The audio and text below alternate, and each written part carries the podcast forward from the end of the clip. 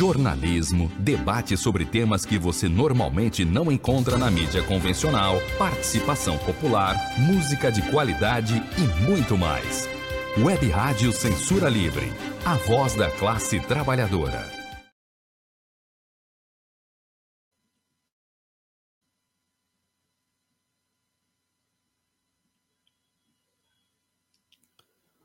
Olá, eu sou Antônio Figueiredo e essa é a Web Rádio Censura Livre. Está no ar o programa Opinião com Wendel Setúbal, editor de texto com pós-graduação pela PUC Minas.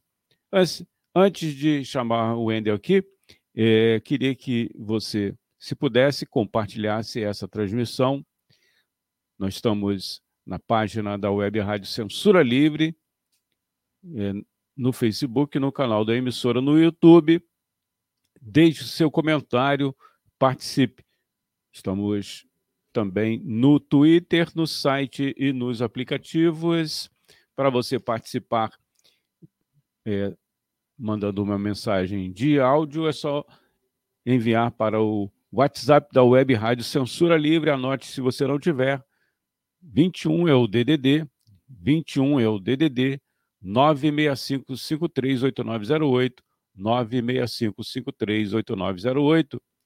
Wendel, seja bem-vindo. Bom dia, Antônio. Bom dia, ouvintes. Bom, um flané no covil dos leões.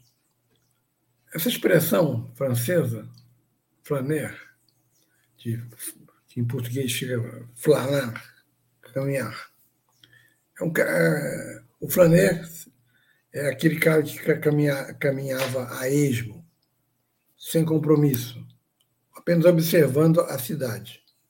Reflete essa mudança de cidades pequenas para megacidades que começou a ocorrer no, início do século XX. É, na cidade pequena você conhece o seu vizinho, conhece quase todo mundo.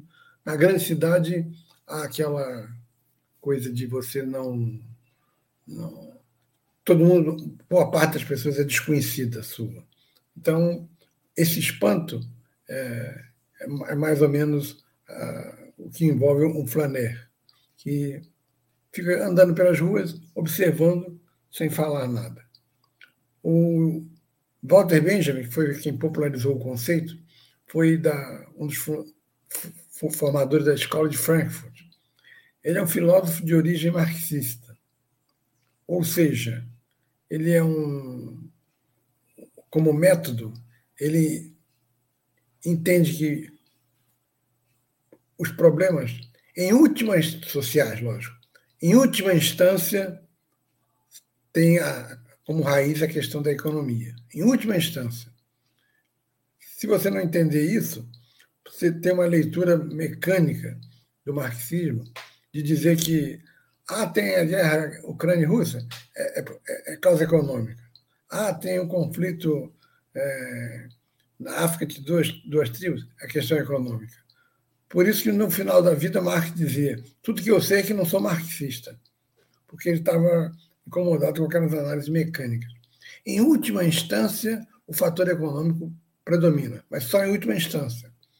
Tanto que Marx faz um, uma análise política do golpe de do sobrinho do Napoleão, Luiz Bonaparte, no livro 18 Brumário de Luiz Bonaparte, e não reduz tudo à economia, é uma análise política que mostra que ele tinha clareza de que a, a, o, o, fato econômico se coloca por último, ou às vezes nem se coloca, pode ser uma discussão meramente travada no plano ideológico, sem relação com o econômico.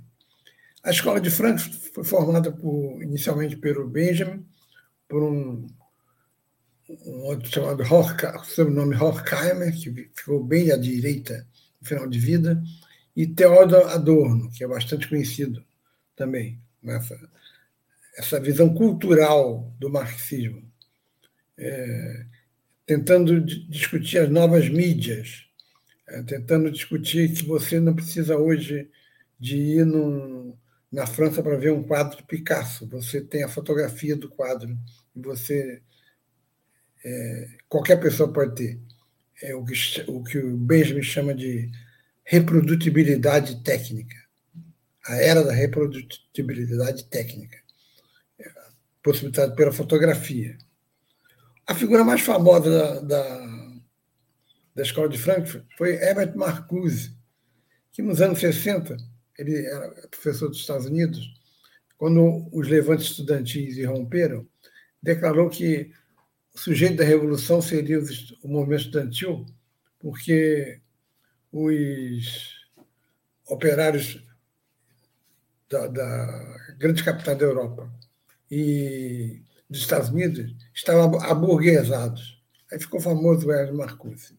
Hoje, o nome mais representativo da escola de Frankfurt é Jürgen Habermas. Esse é assumidamente social-democrata. Bom, mas eu volto ao tema inicial. O Flaner, no, no, no caso eu, foi flanar para o Covil dos Leões. Primeiro, a Câmara de Vereadores. Não é à toa que era um Covil dos Leões, porque ali só tem gente picareta, a maioria, né? Picareta que quer ganhar dinheiro ou ganhar o capital simbólico, que fala o filósofo Bourdieu, francês. A outra, quer dizer, com exceções da, da bancada de esquerda, é Romário Regis, Janilce e a Pat... Patrícia? Não. Como é o nome da vereadora do PT? Priscila. É, é com P. Bom, se o Flané anda sem compromisso, sem rumo, como é que eu seria um Flané se eu, se eu tinha dois rumos, a OAB e a Câmara? É, bom, mas eu não, não ia falar nada, por isso que eu mantenho a designação do Flamengo. Sexta-feira fui na OAB, que iria fazer um, um evento homenageando jornalistas pela sua luta por uma profissão sujeita a agressões, perseguições.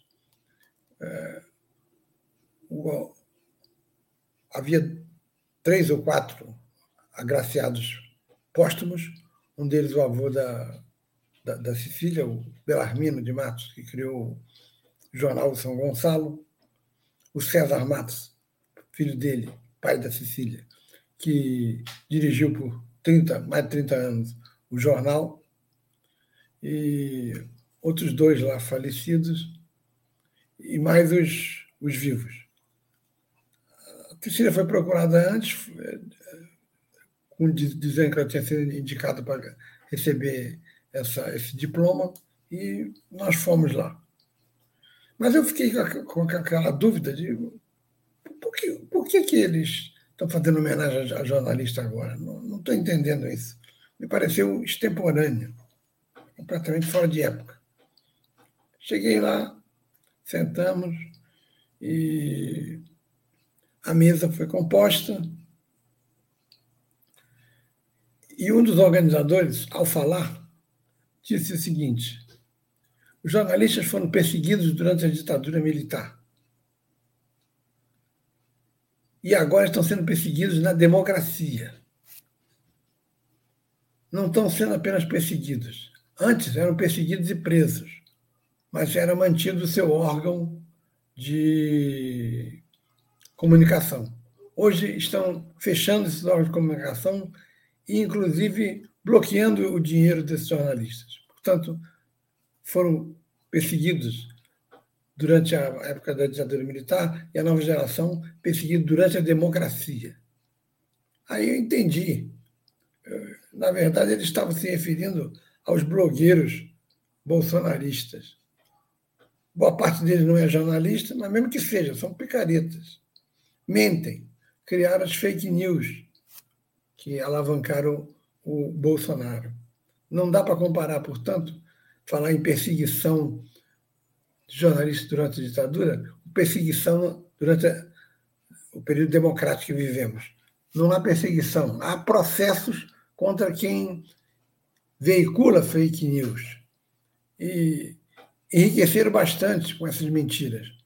Estão sendo processados, vão ser julgados, ao contrário da ditadura que não julgava, matava, assassinava. Essa é a diferença fundamental o que prova que a, a direção da, da, da OAB é, inventou essa premiação para jornalistas uma forma de é, colocar como solidariedade, talvez, a, a esses pseudo-jornalistas, pseudo-perseguidos, estão sendo processados, não perseguidos. O caso do, desse Alan é sintomático, porque o cara foi para os Estados Unidos dizendo exilado. Foi porque estava sendo procurado para prestar esclarecimento por que das mentiras, das fake news que ele coloca no seu blog. Aí deu para entender a razão da cerimônia é, da OAB. Enfim, é, o ato transcorreu normalmente. Para falar dos uma mini biografia dos falecidos, pediram a um advogado que, que lesse, mas ele esqueceu de, de dizer para ele da, da, o digitar errado. Ele chamou Cecília Maria Viana de Matos de Cecília Mariana e se referiu ao jornalista conhecido, porque era é, a, a, a voz oficial das, da, da parada no, no, de, no, dia da emancipação em setembro, a Barbosa, ele chamou de Açuíris. Um, um, um cochilo é, ruim no meio de jornalistas, chamar o jornalista mais conhecido de Açuíris, Açuíris Barbosa. E a comparação que eles fazem com o jornalista perseguido durante o regime militar e o blogueiro, ela, na verdade, é completamente sem, sem pé nem cabeça. Mostra a má-fé da, da, diretoria. Um dos assassinados, por exemplo, pelo regime foi o jornalista Vladimir Herzog. Qual o sentido da, da, da do assassinato de Herzog? O comandante do segundo exército, Ednardo, Dávila Mello, estava favorável à candidatura de Silvio Frota, um general ministro da, do Exército, é, que ele chamava antigamente de ministro da Guerra, do governo Geisel. Geisel queria João Batista Figueiredo, indicado pelo, pelo guru é, Goberito Cotisseu. Então, Vladimir Herzog era não era da clandestinidade, era diretor da TV Cultura de São Paulo, fazia programa na TV Cultura. Foi preso e, no fim do dia da sua prisão, comunicaram que ele havia se enforcado. Uma Reres mentira. Os judeus, quando a pessoa se suicida, não faz o enterro, não faz o velório comum ao, ao, ao do judeu que morre por questões naturais. E o rabino de, de, de, São Paulo resolveu fazer o, a, cerimônia de sepultamento como se fosse uma morte natural, ou seja, não acreditou na balela de que ele teria suicidado a opinião do segundo exército. Geisel foi a São Paulo e avisou Dávila, Eduardo Dávila Neto. Acabou a morte, acabaram as mortes. Não pode ter mais mortes. Nós vamos prosseguir com a distensão. Se houver alguma coisa aqui em São Paulo, eu vou demitir você. A missa de sétimo dia o, o, governo de São Paulo inventou de, de fazer uma é, vistoria em carros. O trânsito no Sena parou todo para impedir que as pessoas fossem à Igreja da Sé. Mas foram e fizeram a, a missa, foi rezada por Dom Evaristo Arnes, o Rabino Sobel e, e o pastor Batista, é, que era irmão do Paulo Wright. Paulo Wright foi um dos fundadores da Ação Popular, AP. É, James Wright, pastor Batista. E isso foi em novembro, final de novembro. Em janeiro, para você ter uma ideia, teve reflexo em novembro nós tínhamos, eu era do, do movimento estudantil da UF, nós tínhamos programado um show de, em homenagem aos direitos humanos, chamamos Sérgio Ricardo, que é um cantor, era compositor e cantor claramente de esquerda.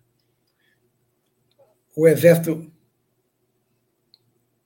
tomou conta dos principais pontos de Niterói, proibiu o Sérgio Ricardo de cantar na, no, no DCE e a, a, a, Polícia Militar invadiu o, o, o Instituto de Ciência Humana e Filosofia, onde estavam duas das lideranças, eu e o, o Romildo, que está na Paraíba, e o general Dezé dizendo que o, o centro da subversão estava no apartamento em Icaraí. Era o que eu e o Romildo dividíamos. As pessoas que foram lá assistir o show, que eram da UF, pegaram a mesma barca, a barca de 10 para as 10, naquela época saía, para pegar os estudantes que moravam no Rio, e foram todos cantando Caminhando, de Geraldo Vandré. Dizem que foi muito bonito. Eu voltei para casa em Icaraí, na rua da, da reitoria Miguel de Freitas. E um casal que iria ser julgado dois dias depois desse evento, da dissidência Var Palmares, DVP, o, o advogado diz: olha, vocês vão ser absolvidos. Isso era a praxe que estava havendo. Para não engrossar o movimento contra a anistia, eles estavam é, concedendo liberdade. O casal foi preso, condenado a três anos. Era Jandira, Jandira da Janda, da curso de Sociologia, não, de História, e o Cleto, que era do, do curso de Economia, ambos da UF. Bom, isso é para dar uma ideia de, de, de, da, do contexto de Vladimir Herzog. Em janeiro, Ednardo Dávila Mello matou um operário Ramuel, Raimundo Fiel Filho, do PCB, do Comitê Central do PCB, e aí Geisel demitiu e demitiu o Silvio Frota. Aí o Silvio Frota chamou uma reunião do alto comando, e Geisel também chamou em Brasília. Então, é, os jornalistas estavam é, acampados no, no aeroporto, chegava alguém do, do alto comando, era instado a ir na reunião do Silvio Frota e o, um outro emissário do governo dizer que para ir na reunião com Geisel. Se a maioria fosse na reunião com Frota, Frota daria o golpe em Geisel. Mas a, a maioria, ou quase todos, foi para a reunião com Geisel e o Frota viu que estava encerrada sua carreira política. Comparar essa história do Herzog, portanto, com esse vulgar ala é um, um absurdo. É, na verdade, isso pode ser resumido. Bom dia, Leia. Leia assistindo ao programa. Pode ser resumido com uma frase de um brilhante filósofo de direita do século XX, é, superior, a meu ver, ao, outro filósofo de direita chamado Ludwig Wittgenstein, é um, um inglês, Karl Popper, Karl Popper, se referindo ao nazismo, disse o seguinte: até quando o tolerante vai tolerar a intolerância? Essa é uma questão que nós temos que colocar hoje frente ao bolsonarismo, que é o intolerante, o neofascismo. Até quando nós que somos tolerantes, que respeitamos a liberdade de expressão, vamos tolerar a intolerância? Há limites para isso, e esses limites estão sendo postos aí pela justiça, principalmente pelo Alexandre de Moraes, para desgosto da extrema-direita. Segunda-feira fui a, a outro covil, a Câmara de Vereadores, mas não entrei. Fiquei na manifestação de rua. Aniversário da Lei Maria da Penha, que faz 17 anos. Maria da Penha foi uma farmacêutica que o marido deu um tiro pelas costas nela e ela ficou tetraplégica. Foi feita uma lei de maior proteção à mulher, de criação de delegacias específicas da mulher, que só no Rio de Janeiro são, tem 24 horas, nos outros estados não, e muita das violências ocorrem na madrugada, de noite, quando o marido chega alterado e espanca a mulher, ou, ou chega embriagado. Enfim, 17 anos da Lei Maria da Penha. No Brasil existe uma, uma opinião de que, uma visão de que há leis que pegam e leis que não pegam. Um racionalista europeu iria perguntar, mas como? Se é lei, como é que não pega? Pois é, mas tem lei aqui que não pega. Não sei se é o caso da lei Maria da Penha. Ela foi importante, mas o número de feminicídios aumenta. Aumentou bastante nos últimos tempos. O que mostra que é, a existência da lei é, não leva, não impede, não, não vai dissuadir o agressor de atacar as mulheres. E nos anos 90, é, meu irmão, que era polícia civil, me contava que a mulher chegava para dar queixa do marido, ele registrava a queixa. Dois dias depois, quando pedia para confirmar, para o escrivão mandar para a justiça, a mulher voltava e dizia: Ah, eu quero retirar a queixa. Mas por que? A senhora não foi agredida? Não, porque se meu marido for preso, como é que eu vou me sustentar? Eu e meus filhos. Aí era, era essa a, a, a questão. Não havia, por exemplo, essa questão hoje da distância que o agressor tem que manter da pessoa. É, isso, se for desrespeitado, ele pode ser preso. Isso não havia antes que, que ocorreu nessa cerimônia? A Priscila quis homenagear o dia do, da Lei Maria da Penha e, e colocou uma atividade dentro da Câmara, ou seja, na institucionalidade, de duas às seis. A previsão era de 14 às 18 horas. Das 18 às 19 veio o ato de rua. Então, pela diferença de 4 a 1, você já nota que a Priscila privilegiou a atividade dentro da Câmara. O PT está tão desacostumado de fazer atividade de rua, a não ser em época de eleição, que ele dá uma preferência acentuada à ação dentro da institucionalidade. Essa foi a, impressão que eu tive é, com um ato que foi de vanguarda. Tinha 15 a 20 pessoas só, tudo de vanguarda. As, pessoas que foram assistir na Câmara, bom número, foram embora. Foram embora. Não, não, não culpa essas pessoas. Elas foram chamadas para ir na ata da Câmara. Ficar ali naquele ar-condicionado, para depois ficar naquele calor, um dia, dia mais quente do, do inverno, segunda-feira. Ouvindo aquele blá blá blá de vanguarda, foram para casa. Uma das oradoras perguntou: onde está a mulher de São Gonçalo que não, está, não aparece aqui? Deu vontade de dizer: está na ponte. Está na ponte vindo do trabalho, um trabalho desgastante, encarnando esse trânsito é, que desgasta mais ainda, para chegar em casa e fazer comida para o filho, ou para a filha ver como é que está organizada a questão para o dia seguinte. É evidente que uma mulher,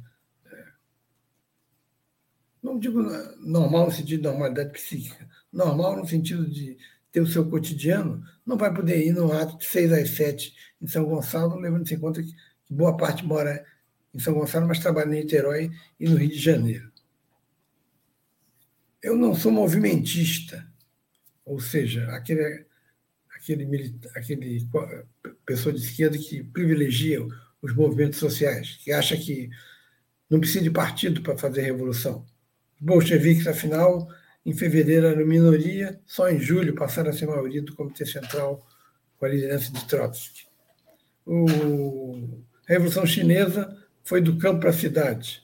A Revolução Cubana, embora o Partido Comunista tenha, na reta final, apoiado a guerrilha, no início considerava uma, uma ação esquerdista, o movimento de Fidel Castro e Che Guevara é, fez a guerrilha sozinho.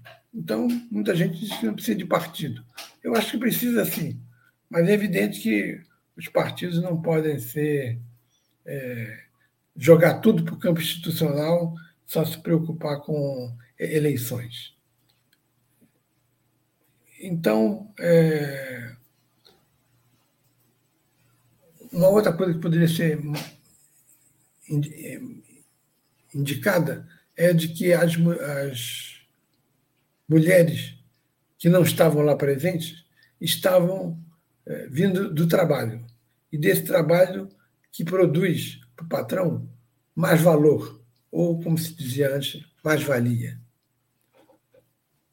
esse patrão que é dividido em, dois hoje pela, por uma visão, às vezes, simplória de, de petistas. Um, o bom burguês, aquele que apoia Lula. Outro, o mal, que é, por exemplo, o agronegócio, que é composto majoritariamente por bolsonaristas. Só que o setor de agronegócio é o setor que dá superávit nas trocas comerciais do Brasil. O Brasil exporta mais do que, do que importa graças ao agronegócio. Então não é tão simples assim combater o agronegócio. Da mesma maneira como vi reiteradas vezes e vejo ainda nos documentos, nas teses do, de corrente do PSOL, a questão de não pagamento da dívida interna. Isso é uma tolice. O, Itaú não compra título da dívida pública com dinheiro dele, compra com o nosso. Se o, se o banco for a bancarrota com o calote do governo federal, a classe média vai para a rua no dia seguinte derruba o governo. Então, dizer que não vai pagar a dívida interna é arrogância, é exagero. Bom,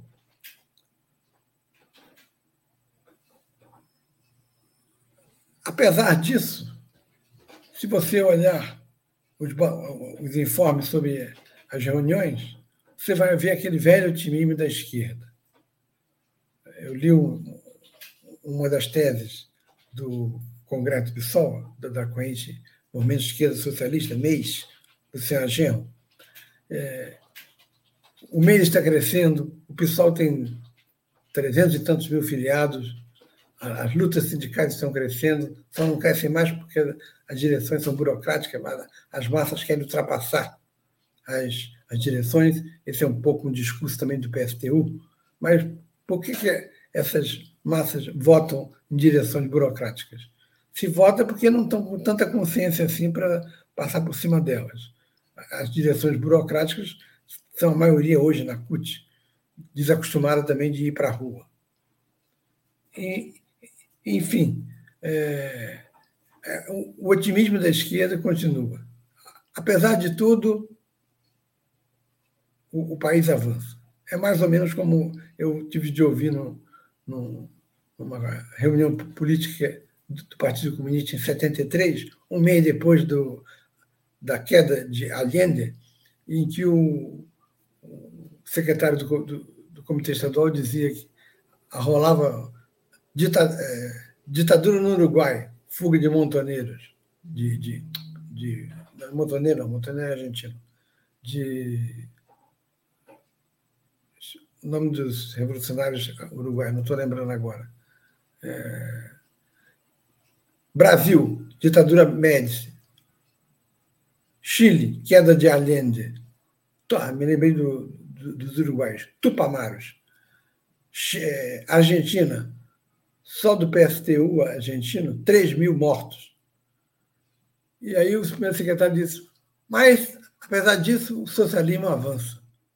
Nós ficamos perplexos. Eu e um outro militante da, da economia questionamos o primeiro secretário do Comitê Estadual. Mas como avança? Com todas essas notícias ruins. Ah, porque está avançando na Europa Oriental. Está avançando nada. Quando houve a, a abertura, a massa é, matou o presidente, é, foi fuzilado, Cecesco, na Romênia. É, havia uma ditadura sobre o proletariado, e não ditadura do proletariado,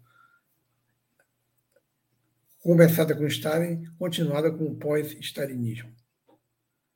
Enfim, o Flaner não quer só simplesmente flanar, quer agir mas como agir? Isso fica para outra oportunidade. É isso aí, Antônio.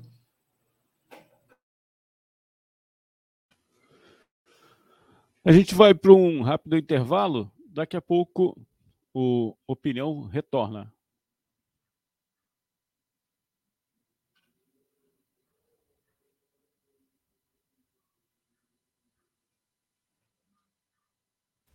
Para manter o projeto da Web Rádio Censura Livre de uma mídia alternativa, buscamos apoio financeiro mensal ou doações regulares dos ouvintes, de amigos e parceiros, já que não recebemos recursos de grandes empresas, políticos ou partidos.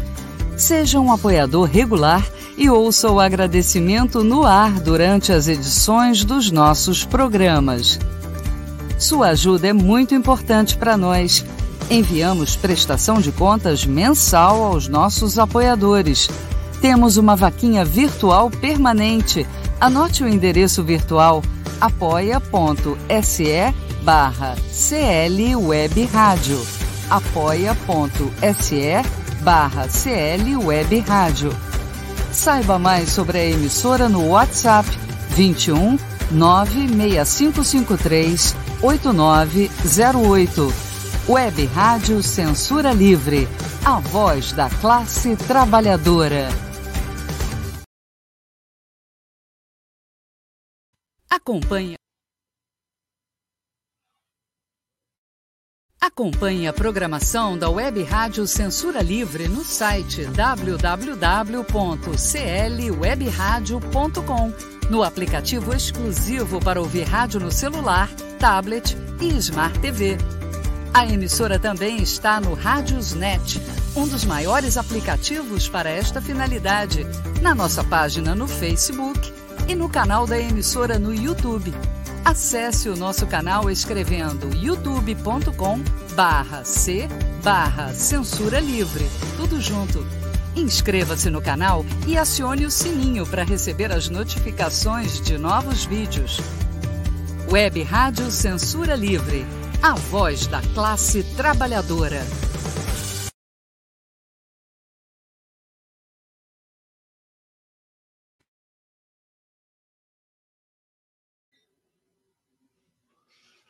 Estamos de volta aqui. Você que estava acompanhando aí, é, desde o início, a gente coloca aqui sempre a página do Fato e Ideias. Fato e Ideias, página que é administrada pela jornalista Cecília Setúbal, responsável também pela imagem que a gente divulga aqui nas redes sociais do programa Opinião. Toda quarta-feira, aqui pela Web Rádio Censura Livre a partir de 10 e meia da manhã. Se você perder alguma edição e quiser também ter acesso a todos os textos que dão origem ao programa né, é, semanal, você entra no link que a gente disponibilizou, que vai direto lá para o texto desta semana. É, se você está acompanhando aí a reprise, ou então no site, nos aplicativos, é só digitar no Facebook, né, a página e você, por gentileza, curta e compartilhe. É, facebook.com barra Fato Ideias facebook.com barra Fato Ideias. Se quiser falar diretamente com o Wendel Setúbal, é só você mandar uma mensagem para é, o nosso amigo Wendel. O e-mail está aí na tela, wstblss.gmail.com wstblss.gmail.com E para finalizar, a gente vai passar aqui para o Wendel Setúbal, que certamente vai ter alguma, algum destaque aí, e já vou até adiantando a possibilidade aí de ter um grito dos excluídos em São Gonçalo. É possível, Wendel? Um grupo chamado Casulo, é, alguns ligados ao PSOL, outros, outros não, que participou da campanha eleitoral do Josemar para deputado estadual e pensa na eleição de, da Câmara de Vereadores ano que vem, lançar talvez uma candidatura coletiva, que é uma, uma coisa que o, que o pessoal lançou em São Paulo e no município do Rio, com sucesso. São três, a legislação permite, são três candidaturas. Na verdade, um, o nome fica em um só. É, por exemplo, se eu faço uma, uma dupla com o Antônio Figueiredo e, o, por exemplo, Nelson Carneiro, é um tri meio complicado de administrar. Mas, enfim, o, quem existe para o TRE é o, por exemplo, é o Nelson Carneiro. Eu e Antônio somos complemento. Só que eu tenho um voto que o, que o Nelson Carneiro não, não, teria, e o Antônio também tem um voto que o, Antônio, que o Nelson Carneiro não teria. Então, a gente pega o nosso voto, junta com o dele mais o do Antônio e pode elegê-lo. Isso é bastante comum, que você nem sempre consegue transferir voto. Essa é, é a proposta do Casulo para implementar em São Gonçalo. Então, seria um candidato, e aí, um, um, um ano depois, o segundo candidato entra, exerce o mandato, no segundo ano, o terceiro entra, exerce o mandato, no quarto volta o primeiro. É uma forma de você ter um, um espaço que é individual, isolado, como é o, o da Câmara de Deputados, principalmente no, no, Brasil, em que partidos políticos criados em, em, profusão, tem mais de 20, não controlam seus filiados, não, a filiação não é ideológica. Você, as pessoas entram e saem de partidos a, seu bel prazer, principalmente o pessoal do Centrão. É, é uma inovação a ser levada em conta. É possível, então, que eles se lancem candidatos. É, o Manel é um professor de história bastante respeitado. Seria uma boa candidatura. Mas ele não vota, talvez, talvez não, não, não tenha voto sozinho. Por isso a necessidade de juntar com Sérgio Oliveira, que já foi candidato pelo PT, e talvez o Ricardo, que é, não sei as condições, porque ele é criado em São Gonçalo, mas atualmente reside na região dos Lagos. Então, essa é a, é a possibilidade que, o casulo nos oferece.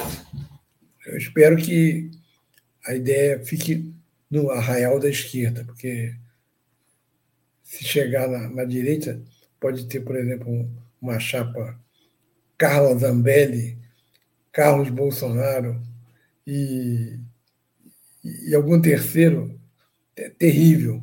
Aí realmente é terrível. É, enfim, é isso que está colocado. Eu, por fim, eu colocaria que, mais uma vez, a, morte de um menor negro, pobre, é banalizada. É mais uma. As pessoas se perguntam até quando. Depois da chacina no Guarujá, o Cláudio Castro resolveu imitar o seu colega de São Paulo e fez incursões a esmo na, na Vila Cruzeiro, de onde já saiu um deputado estadual pelo PSOL, pelo PT, Marcelo Dias. É, e houve troca de tiros, e como sempre morre um, inocente, ele disse que as balas não foram da, da, da Polícia Militar. Câmeras a serem usadas para provar a ação da Polícia Militar não foram usadas no Guarujá. Então, mais uma vez, a morte se banalizando é, por causa de uns poucos gramas de maconha e cocaína. O Brasil tem a segunda, segundo maior número de presos do mundo, só perto dos Estados Unidos. 40% desses presos não foram julgados. E mais de 60% desses presos é por tráfico de drogas. Se a droga fosse legalizada, eles seriam comerciários, não seriam presidiários. Essa é a realidade brasileira que a gente tem que mudar. Agora, através de um método correto e dando o devido peso ao institucional e ao, ao social, procurando as massas, conversando com elas. Se fizessem 10 mil panfletos e distribuíssem explicando para as mulheres o que é a Lei Maria da Penha, teria sido mais útil que ficar de duas às seis na Câmara de Vereadores de São Gonçalo. Enfim, é isso aí. Até a próxima, Antônio.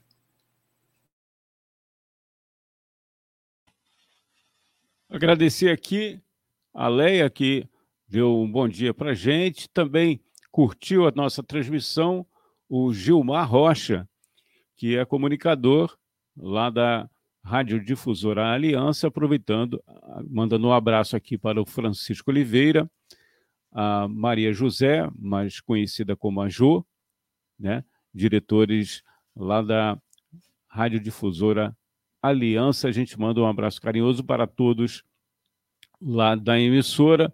Até semana que vem, Wendel. Até lá. Felicidades com o Flamengo amanhã.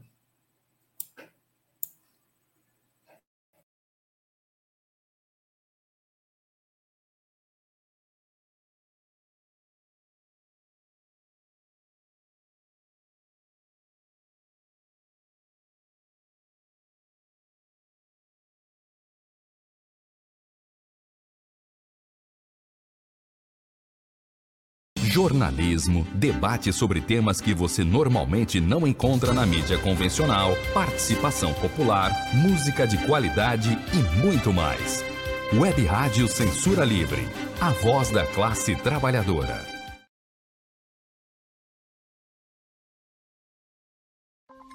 Fique ligado, uma parceria da Web Rádio Censura Livre com as agências de notícias. Anota, Brasil de Fato, Brasil 61, Pública, Pulsar, Senado e as rádios 2, Nacional e Web.